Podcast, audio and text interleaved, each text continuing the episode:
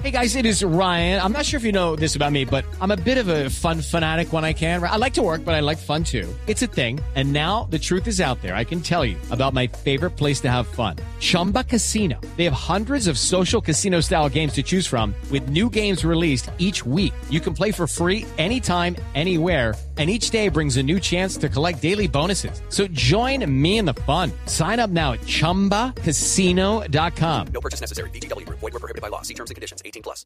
Padres con experiencia, Padres nuevos, hijos únicos, con hermanos, abuelos que consienten, nietos que aprenden. Vamos a construir un puente entre generaciones para que las familias crezcan y entre todos podamos cambiar el mundo. Aquí comienza Generaciones Blue, un espacio de Blue Radio con testimonios, guías, expertos e invitados que nos ayudarán a mejorar la vida en familia y las relaciones entre sus miembros. Generaciones Blue por Blue Radio y bluradio.com, la nueva alternativa.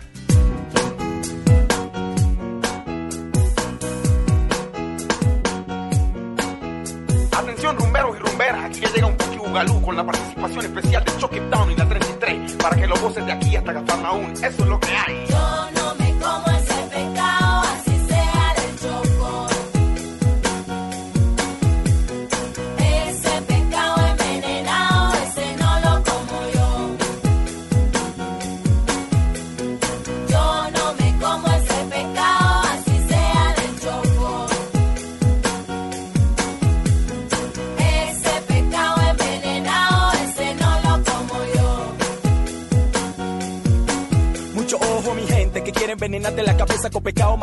Pero eso a mí no me estresa. Ojo, mucho ojo, que el tráfico de influencia de gente que sin decencia quiere verte decadencia. Porque la envidia es mala, la gente sale con vaina rara, ey, problema, traen bala. La próxima vez te doy en la cara. Por darme tu pecado envenenado, te llevo en la Saca la mala. mano de mi bolsillo, no me vas a tumbar. Con ese canto tan viejo no me vas a robar a otro perro con ese hueso. Te rompo la boca y allí no ponen yeso. Dice que produce más que quien, que el mejor. Sabiendo que lo que te doy es puro sabor. Si algún día te llames sonero, hoy eres peor que político embustero. ¡Toma! Yo no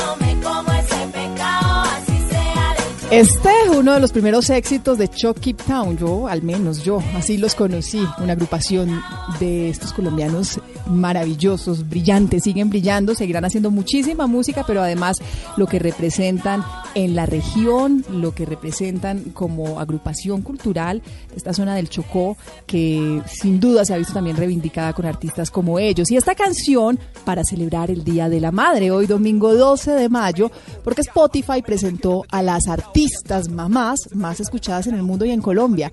Y en Colombia, sin duda, Goyo de Chucky Town es una de ellas. Bienvenidos a este espacio, Generaciones Blue, este espacio que construimos del lado de ustedes, un espacio para la familia, para conversar de los temas que nos preocupan, de esas dudas que tenemos en torno al acompañamiento que tenemos que hacer a nuestros hijos, a nuestros hogares, de las dudas. Un espacio para disfrutar también de la mano de ustedes. Y hoy, Día de la Madre, en gran parte del territorio nacional se está celebrando eh, en torno también a noticias, el Día de la Madre, una reflexión también para hacer. Se ha revelado que es una de las fechas en que más índices de violencia se registran en nuestro país. Todo de cuenta de que muchas de las familias que se reúnen se pasan de traguitos. Así que la reflexión en torno a celebrar, a disfrutar, nosotras como mamás disfrutar de esta, de este día, eh, disfrutar de esta fecha, dejarnos querer, consentir, pero sobre todo entender la importancia de ser mamás y ese acompañamiento en los hogares. Así que bajémosle un poquito al traguito y disfrutemos más del espacio familiar. Bienvenidos entonces a Generaciones Blue. Soy Mónica Jaramillo. Aquí estaremos durante esta hora. Produce más que quien, que el mejor. Sabiendo que lo que te doy es puro sabor. Si algún día te llames sonero, hoy eres peor que político embustero. ¡Toma! Yo no me como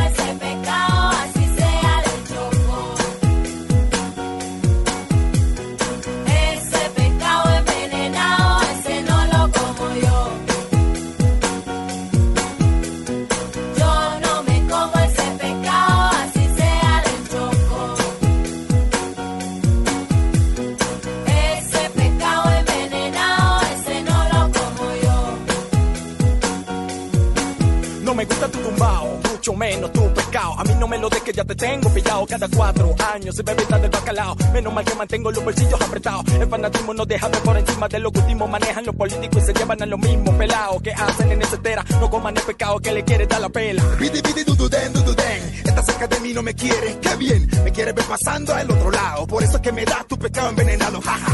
Qué risa me da. Primero caigo antes de que me puedas tocar. Toma un consejo para la posteridad. Ey, vete de aquí mala energía y no vuelvas más. Estás escuchando Generaciones Blue.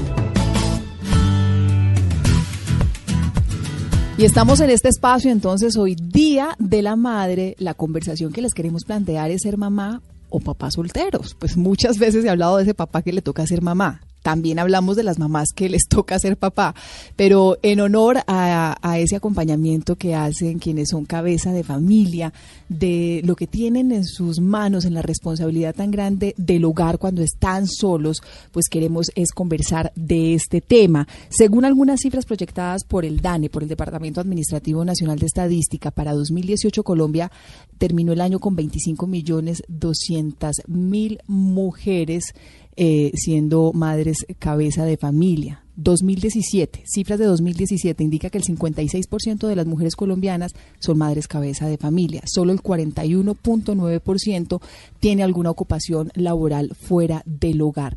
La responsabilidad, pues principalmente de ellas, por supuesto, de quienes están solos ahí frente al hogar y que tienen que eh, llevar esta bandera y sacar esos hogares adelante, pues es la reflexión que queremos compartirles hoy, que quisiéramos tener con ustedes hoy y que avancemos en torno a algunas soluciones para hacer un poco más fácil tal vez esta tarea que nos, nos que tenemos a cuesta de seguir construyendo una sociedad, una Colombia cada vez más incluyente, con mayores oportunidades y con mayores opciones en torno al hogar. Nos acompañan en la tarde de hoy eh, Margarita Restrepo, ella es eh, representante de la Cámara, congresista, integra la Comisión Primera del Congreso de la República y hace parte de la bancada del Centro Democrático que ha presentado varios proyectos de ley encaminados y en torno a la mujer, a la familia, a la protección de los niños, niñas y jóvenes de nuestro país.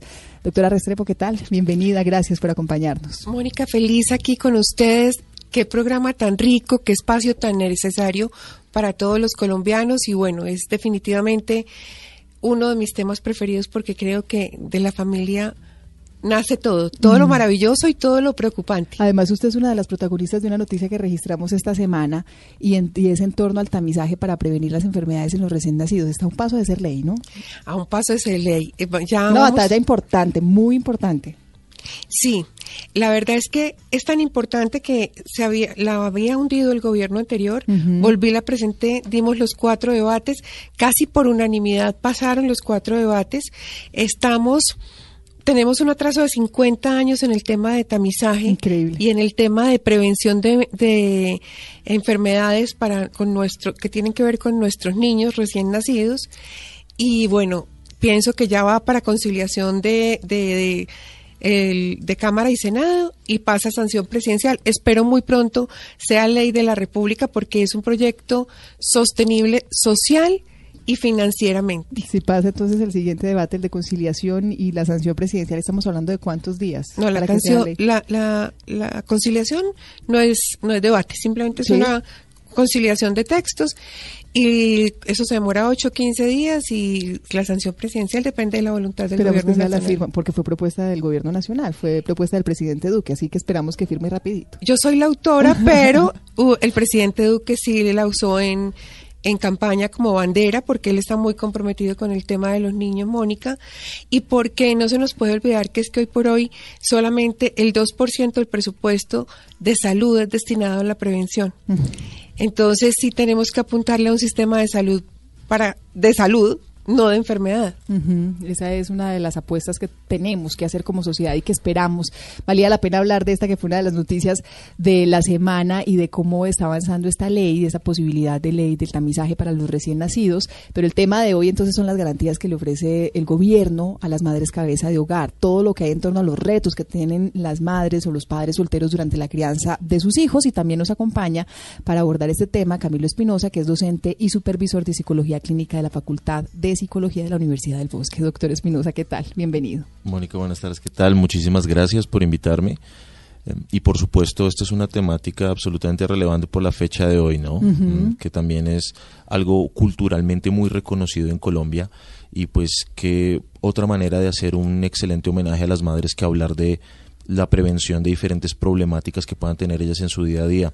Y teniendo en cuenta las cifras tan alarmantes que nos estabas comentando al inicio del programa, es absolutamente crucial mencionar eh, qué debemos hacer y que algunas recomendaciones específicas para, obviamente, poderles acompañar de la mejor manera. Hay varios desafíos, doctor, en torno a la formación, a la crianza de los hijos, al establecimiento del hogar cuando no hay un papá y una mamá, cuando no están los dos. Y es que es tan sencillo como hablar, por ejemplo, solamente del asunto económico. Es más fácil entender entre dos que entre solamente una persona. La misma formación, si, si uno llega solo como papá formador a la casa y está cansado y no hay en quien apoyarse, pues se- sencillamente eh, eh, la suma da así de sencillo. Es, es muchísimo más difícil eh, ser papá o mamá soltero, ser papá o mamá responsables solos y exclusivos de la formación y la crianza de los hijos.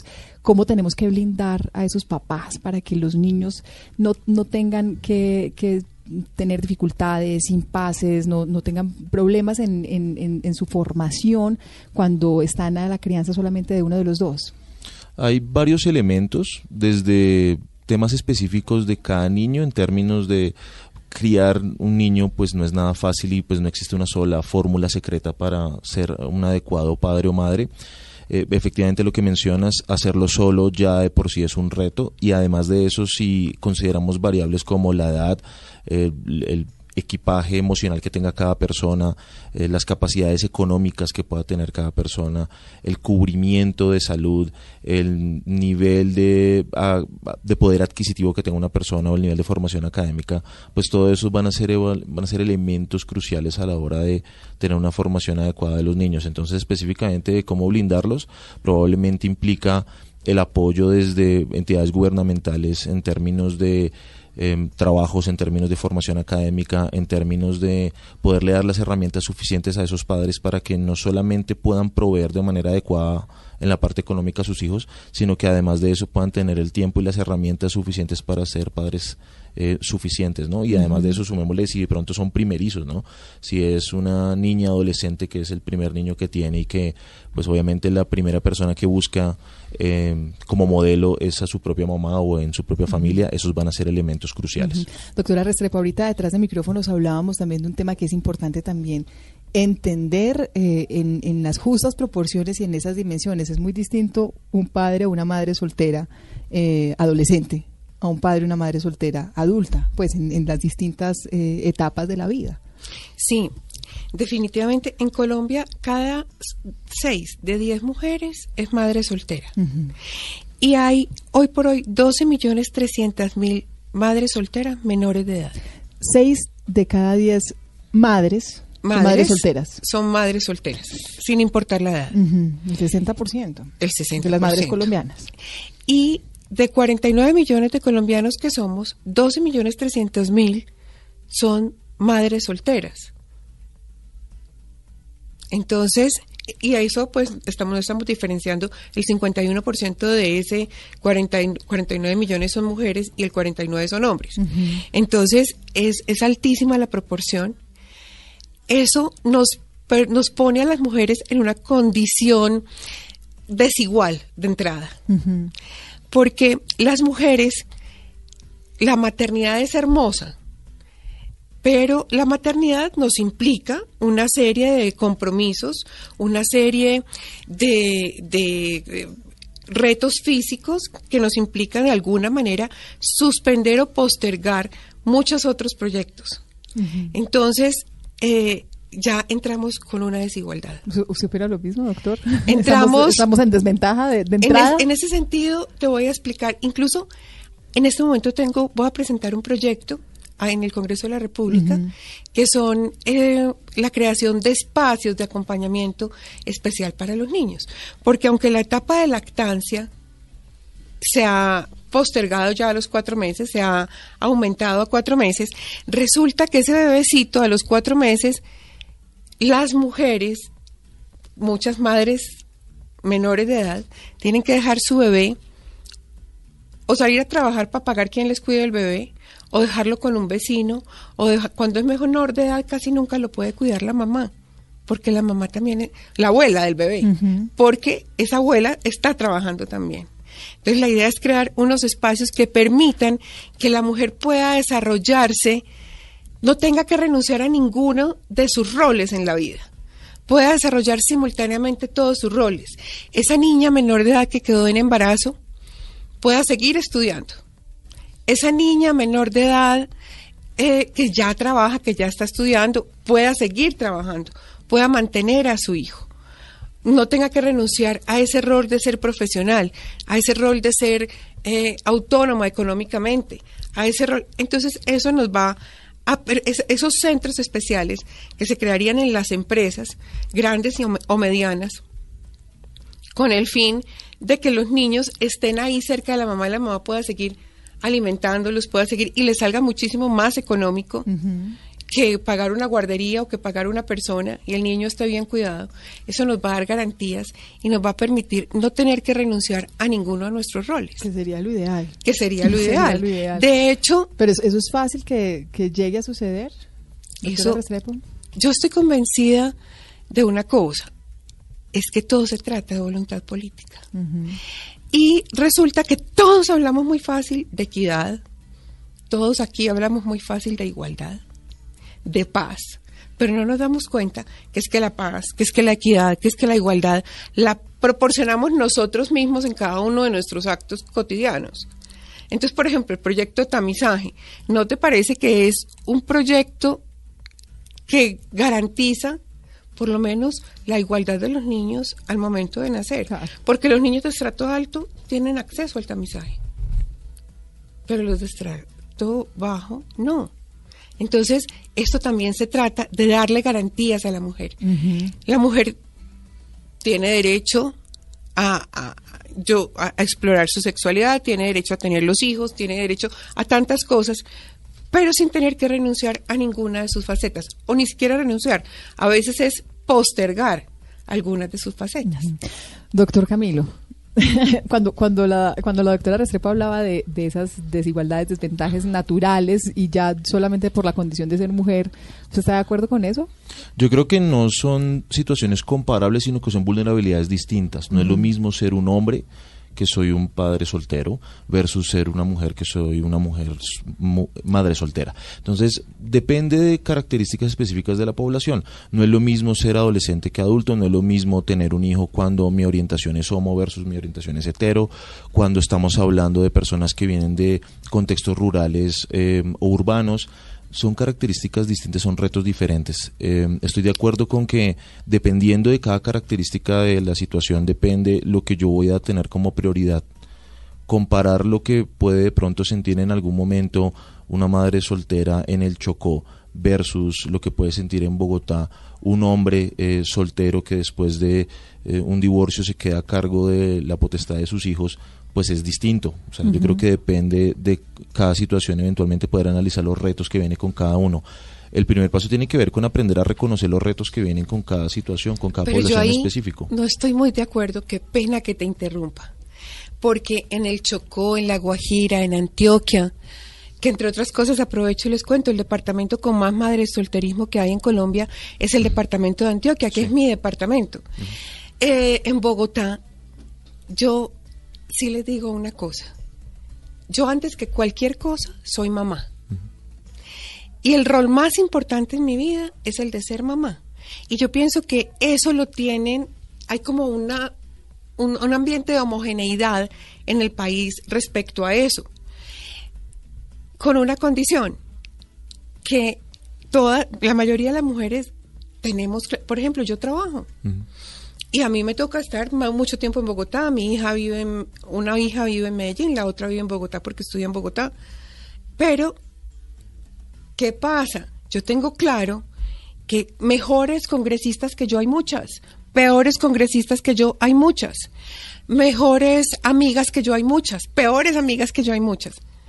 Pero la única mamá que tienen mis hijas soy yo. Buena, mala, regular, como sea, pero soy la única. Y yo pienso que de eso hay una conciencia en el país. Sí creo y, y- y retomo lo que tú decías al principio, que el, el Estado debe valerse de algún tipo de herramientas como son las escuelas de padres que están difuminadas. O en la época, por lo menos en la época mía, nosotros teníamos en el colegio una materia que era comportamiento y salud. A los niños ya no se les da ese tipo de, de materias. De, no están dentro del pensum. Entonces es importante que estén dentro del pensum. Pero en cuanto a la sensación y al sentimiento como de maternidad de las colombianas en general, Es transversal a las regiones. y de los estratos. sí, y de los colombianos, porque yo veo, tengo mil personas, hombres, por ejemplo, padres, cabezas de familia, desde la costa hasta Santander, pasando por la Guajira, todos, y todos tienen como ese eje transversal. Incluso a mí me parece conmovedor. Pero ahí, yo creo que una de las diferencias importantes también dentro de esa misma experiencia es que yo no creo que la experiencia de maternidad que pueda tener un adolescente versus una adulta sea la misma. Es distintísimo. Eh, yo creo que, pues bueno, los que son padres y madres me dirán si estoy equivocado, pero la experiencia de paternidad o maternidad en Colombia puede ser diferente. Probablemente hay comunalidades, en eso estamos absolutamente de acuerdo, pero sería una sobresimplificación tratar de plantear una sola cosa para todos. No, incluso el primer hijo es distinto al segundo, al tercero, al cuarto. Absolutamente de acuerdo. O Son sea, distintas la las ex- experiencias. Claro, la experiencia de una mamá adolescente primeriza en un hospital del Estado versus una mujer exitosa, eh, realizada en su carrera profesional y personal, toma la decisión de ser madre soltera en un hospital distinto, pues probablemente debe ser diferente, ¿no? Eh, sin irnos muy lejos, lo que pasa en Profamilia, lo que pasa con un montón de adolescentes que, personas que desean tener sus hijos o no, el contexto tener mi hijo en un contexto rural donde puedo criarlo tal vez en un espacio donde pueda correr, donde eh, me siento apoyada por mi comunidad o por mi familia, puede que no sea lo mismo a tener que criarlo en un ambiente mucho más restrictivo, mucho más difícil. Mm, Esto es una situación de retos, es, es eventualmente tener la capacidad de poder identificar cada población qué reto específico tiene y poder diseñar herramientas concretas para elementos específicos. Un elemento concreto, por ejemplo, tiene que ver con el tema de empleo y desempleo. Tener la capacidad de proveer es algo absolutamente crucial. Sabemos que eso afecta. Además de eso, el apoyo familiar. Tener la- el apoyo de mi familia extensa puede ser la diferencia entre eh, tener una experiencia de maternidad o de paternidad exitosa o no. El, eh, el deseo, el vínculo que hay durante el embarazo. Sabemos que las experiencias vitales durante el embarazo y el vínculo que yo tengo con el feto va a ser crucial eh, en el momento de ser madre o no, puede cambiar dependiendo de experiencias hormonales y neuronales. Entonces, en resumidas cuentas, tenemos que tener la capacidad de guiarnos por la evidencia y la investigación para saber específicamente cuáles son las variables concretas que hay que hacer para cada población específica. Ahorita, ahorita le, le, cedo la palabra a doctora Restrepo en torno a esta reflexión que al final es a la que debemos ir. Es que el país tiene que entender que esas garantías que se den a, esas, a esos hogares, a esas familias, a esos padres o madres solteros, pues finalmente es la garantía que se le da a esa nueva generación y a esa sociedad en la Sí. que estamos en construcción. Pero antes de eso nos vamos a ir a un corte con algunos de los mensajes de, de quienes nos encontramos en las calles, de nuestros oyentes, sobre el Día de las Madres, la pregunta que les hacemos. Y además para que participen ustedes a través de las redes sociales en arroba Blue Radio Co con el numeral Generaciones Blue, el mensaje que le daría a las mamás en, sus día, en su día. Los comentarios, las respuestas a través de las redes sociales y también algunas que nos encontramos en la calle. Un feliz, feliz, feliz, feliz día para todas esas mamitas. En este gran día quiero recordarles eh, lo importantes que son para todos nosotros, que siempre las adversidades, siempre los malos momentos están y pues debemos nosotros, como sus hijos, reconocerlas en el momento de nuestra felicidad. Entonces un gran abrazo, un saludo muy muy especial para mi madre, Olga Ardila, de parte de Juan Manuel Vargas, que la amo mucho. Bueno madre, te amo. Hola, mi nombre es Alexander desde Barranquilla. Le mando un saludo a todas las madres que la queremos, que la cuidemos, que le demos todo el amor que ellas se merece, que ellas son lo mejor que nosotros tenemos, que son nuestra fortaleza, nuestro apoyo. Así que un feliz día a todas las madres de Barranquilla, Colombia, de todo el país. Un feliz día. Este es un mensaje para todas las madres que nos esforzamos día a día por sacar a nuestros hijos adelante, por darles lo mejor, por darles nuestro amor, por mantener nuestro hogar. Feliz Día de las Madres. Ya regresamos con Generaciones Blue. Estás escuchando Generaciones Blue. A todas las mamitas en su día, un feliz día. Eh, gracias por ser incondicionales, gracias por ser valientes, trabajadoras, eh, por ser amorosas, incondicionales, eh, por ser el eje central de la familia y sobre todo por ser dadoras de vida. Gracias a todas las mamitas, gracias por existir y por darnos la vida. Él les diría que gracias por todos sus esfuerzos, por su dedicación, por siempre estar con nosotros y siempre preocuparse por la familia. Y feliz día. Gracias a su amor, paciencia y cuidados podemos descubrir la faceta del verdadero amor. El amor incondicional que tienen y la paciencia infinita la hacen un ser único en la vida e importante en cualquier hogar. Las mamás son el ser más hermoso sobre la tierra, el más espectacular. Creo que no hay palabras que definan exactamente lo que sentimos por ellas. Solo tengo una cosa clara y es que Dios hizo las cosas perfectamente al demostrarnos todo su amor, dejando de ser tan espectacular para todos como son nuestras mamás. Mm, en, en, esto coincidimos todos. Hoy Día de la Madre, hoy 12 de mayo, muchos seguramente con sus, con sus familias, con sus mamás acompañándolos. Y la reflexión que tenemos hoy en Generaciones Blue es hablar en torno a, esas, a esos retos que tienen las madres colombianas, pero nos hemos enfocado en las madres solteras y así abrimos un espacio también a los padres solteros en nuestro país. Y hablábamos ya de, en torno a la, a la situación y al panorama de Colombia, pero sí sería importante también plantearnos desde, desde este punto las garantías que ofrece el gobierno colombiano, las posibilidades que, ten, que tienen las madres cabeza de familia en, en Colombia eh, en torno a esas garantías que ofrece, que, que ofrece Colombia, que ofrece el gobierno, que ofrece el Estado. Margarita Restrepo, que es congresista, que es representante de la Cámara, ha estado con nosotros y quiero que, que usted nos cuente ese panorama y esas garantías que hoy actualmente existen. Bueno, yo te voy a contar las garantías, pero también me gustaría contarte que no son suficientes de todos modos, uh -huh. porque vemos cómo las mujeres, madres, cabezas de familia, pues incluso tienen que trabajar más horas y, y, la mujer en general es menos bien remunerada que el hombre en Colombia, sea cual sea el cargo. Uh -huh. Y de eso somos conscientes en el Congreso de la República. En el Congreso eh, y el Gobierno Nacional en este momento tiene eh, la promoción de entornos protectores y hace poco les hablaba de la ley de extensión de la licencia de maternidad. Ese es un ejemplo de ella, como la ley de, de espacios cuidadores y protectores para los niños también lo será. Hay una promoción de garantía de la primera infancia.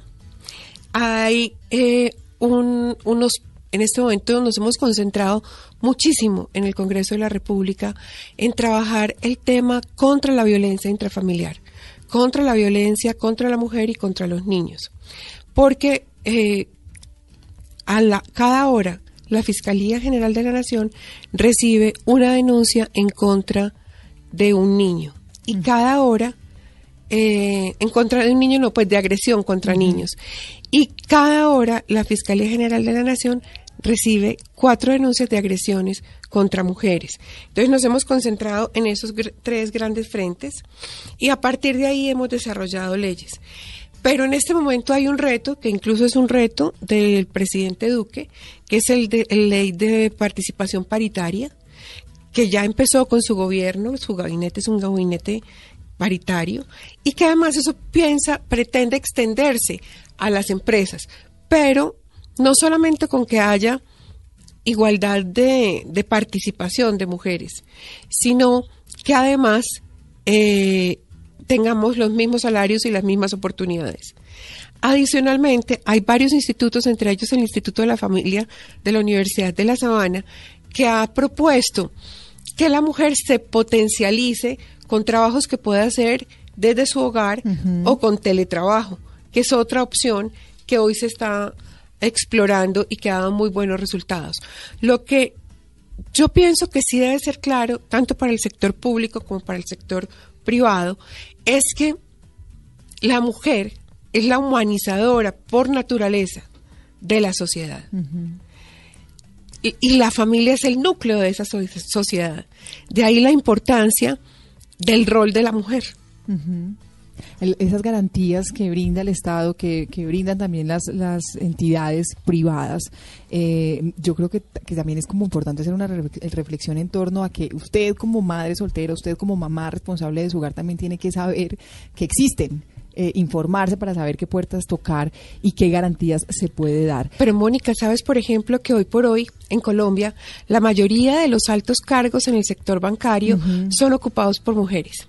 Porque nuestra inteligencia natural, Sí. cada uno tiene una, una forma, una inteligencia distinta tiene el hombre a la mujer. El hombre es como un archivador con dos gavetas. Y la mujer No nos mire así, es como un archivador con 100 gavetas. Entonces voy a ser infidente mientras estamos en este programa. Mónica está pendiente de que el niño tiene conjuntivitis, eh, de que tiene que mercar, eh, en fin, ¿cierto? Eh, podemos estar, tú puedes estar pendiente también de que al máster tiene un problema y tiene que ir- salir antes porque tiene que ir a sacar plata y tienes varias cosas simultáneamente. Entonces, lo importante es no convertirnos en malos remedios de otro, sino simplemente cada uno ejercer su liderazgo desde su esencia natural.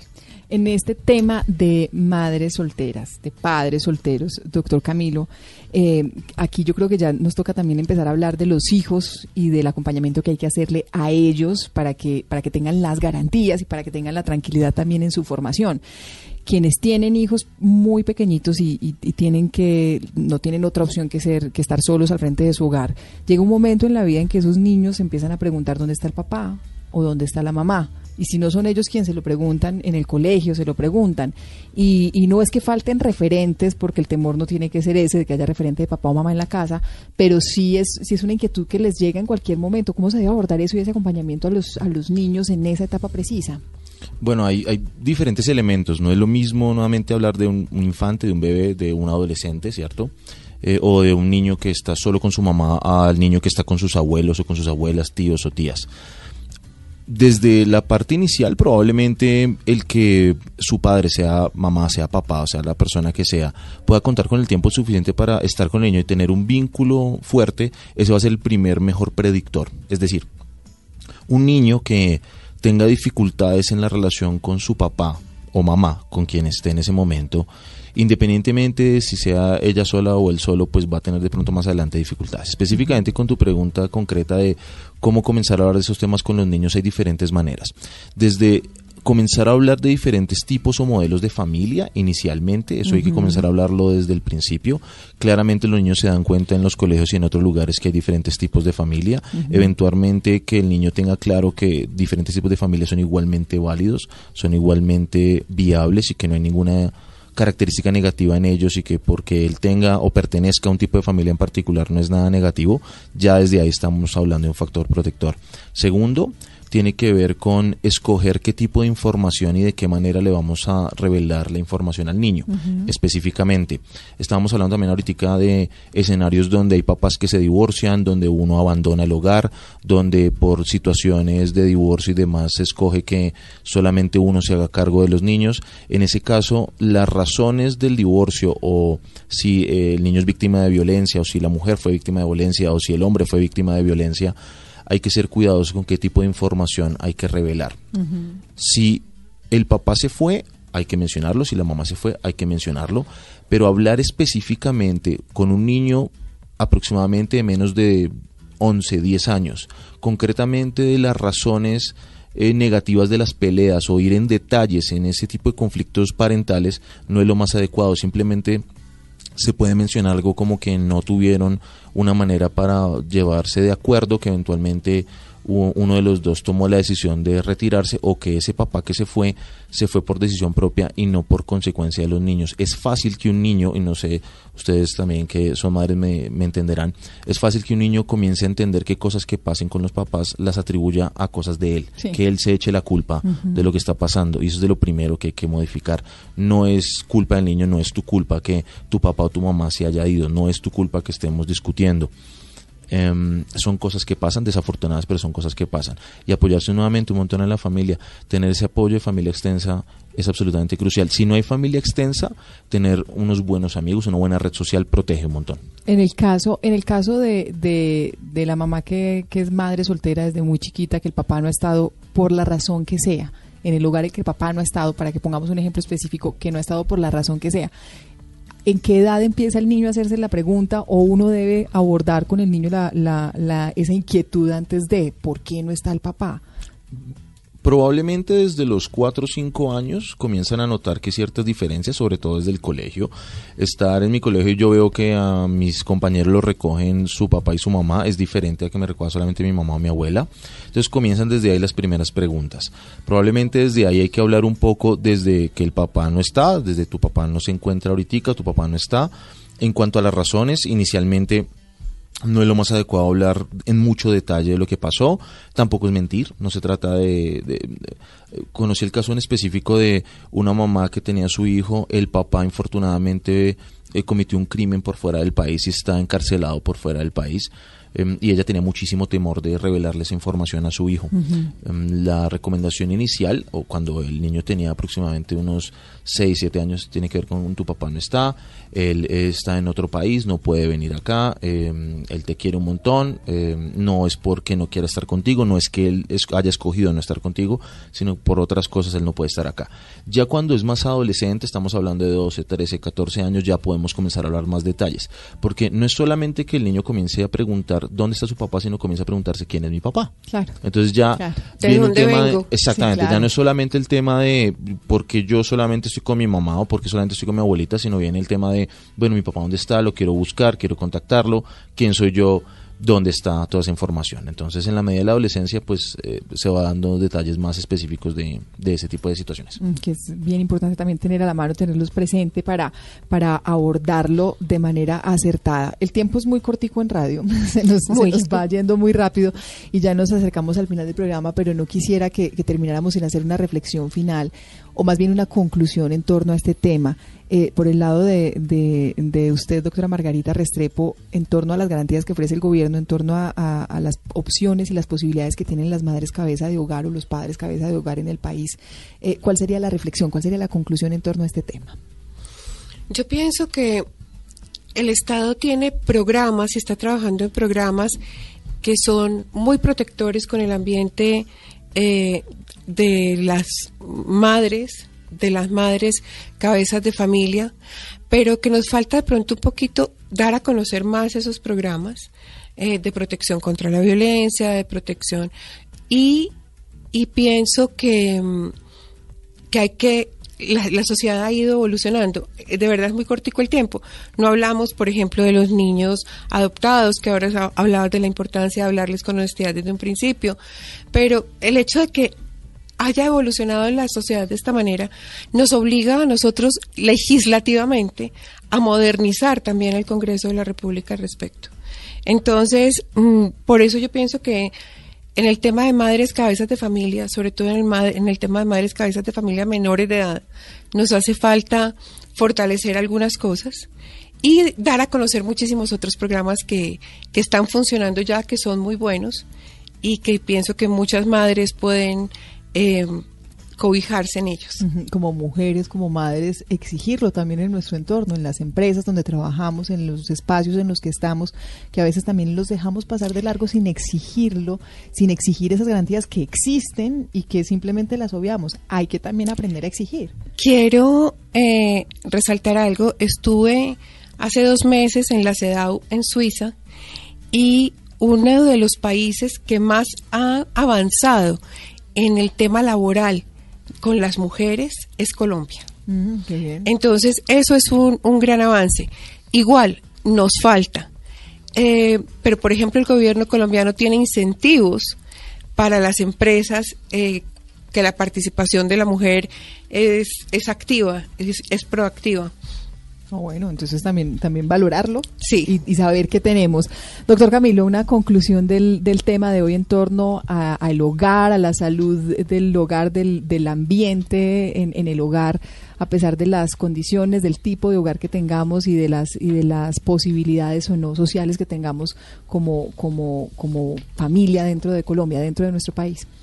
Bueno, yo creo que pues lo primero que hay que mencionar es que yo creo que todos estamos de acuerdo con que la experiencia de ser padres es absolutamente transformadora. Es una experiencia en la mayoría de casos tremendamente enriquecedora y que para muchos cambia completamente su vida. Lo que tendría para decirles a las mamás, sobre todo en este día en particular, es que hacen un rol increíble también a los papás, que es normal que en algunos momentos haya miedo, es normal que en algunos momentos haya temor, eh, no existe una fórmula secreta para ser super papás, no existe una fórmula secreta para garantizar y quisiéramos todos que nuestros hijos no sufrieran ni un ápice, que todos fueran felices todo el tiempo. Infortunadamente no tenemos la fórmula secreta para eso, pero el solo hecho que nos estén escuchando, el solo hecho que pidan ayuda, el solo hecho que se pregunten a sí mismos qué pueden hacer para ser mejores padres, ya estamos generando un factor protector. Uno nunca termina de aprender a ser papá. Eh, uno puede ser un papá de 55 o 60 años, mis hijos de 20, 30, y aún así sigo siendo papá y aún así sigue siendo un reto. Em, entonces, en conclusión, pidan ayuda, pregúntense, crezcan como padres y sobre todo goces en la experiencia porque en medio de todo uno de los objetivos de ser papá es ser papá, sentir ese amor y sentir ese vínculo con mi hijo es algo absolutamente inigualable e incomprensible. Eso me gusta, no tener miedo de tener miedo. No tener miedo de tener miedo. Doctor Camilo Espinosa, que es docente y supervisor de psicología clínica de la Facultad de Psicología de la Universidad del Bosque. Muchas gracias por su tiempo, gracias por acompañarnos. Mónica, a ti muchísimas gracias y pues por supuesto un saludo muy cálido a las madres en su día y a todos los que nos escuchan. La representante de la Cámara, Margarita Restrepo, gracias. Mil gracias a ti, Mónica, por invitarme a este programa. No me quiero despedir sin darle gracias a Dios por permitirme ser mamá de dos hijas absolutamente espectaculares y a mi mamá por ser mi equipera, por ser, por estar ahí siempre.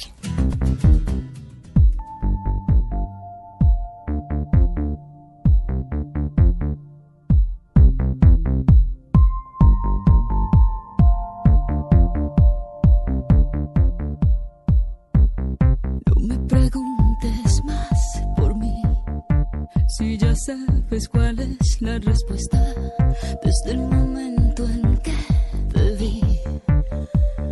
Sea lo que voy, yo me propongo ser de ti una víctima casi perfecta.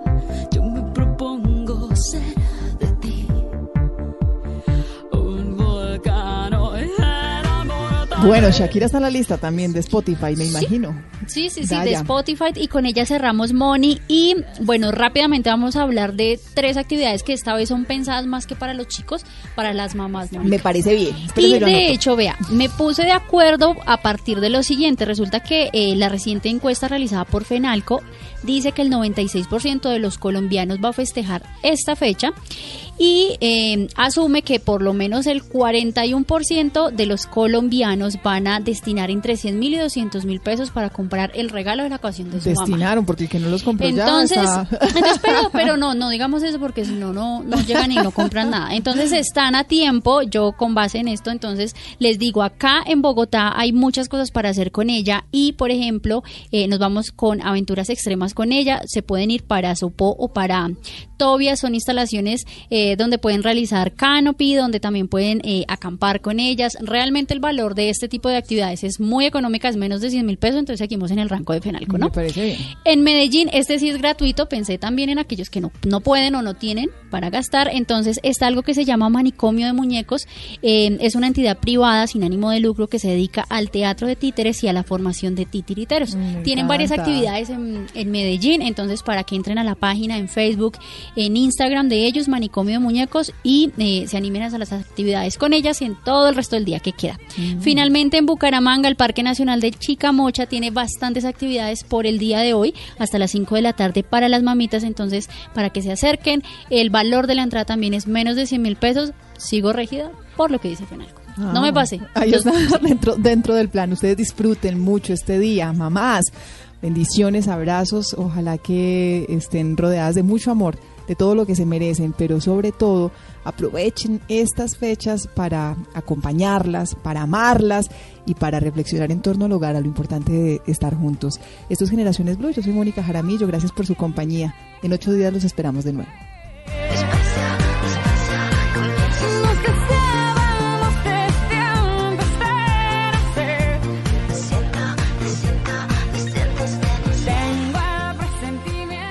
Esto es Generaciones Blue.